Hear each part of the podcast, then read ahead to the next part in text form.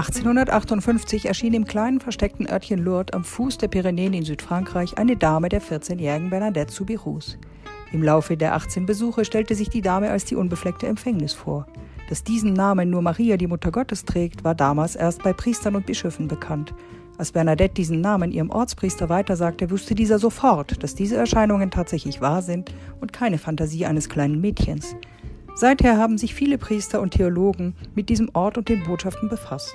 Viele Menschen kommen pilgernd nach Lourdes und etliche haben hier Heilung an Leib und Seele erfahren. In einer Reihe von Podcasts denken wir über die Geschehnisse und den tieferen Sinn dieser Botschaft nach. Dabei wird immer klarer, dass diese Botschaft alle Menschen berühren kann, weil sie etwas Heilsames hat.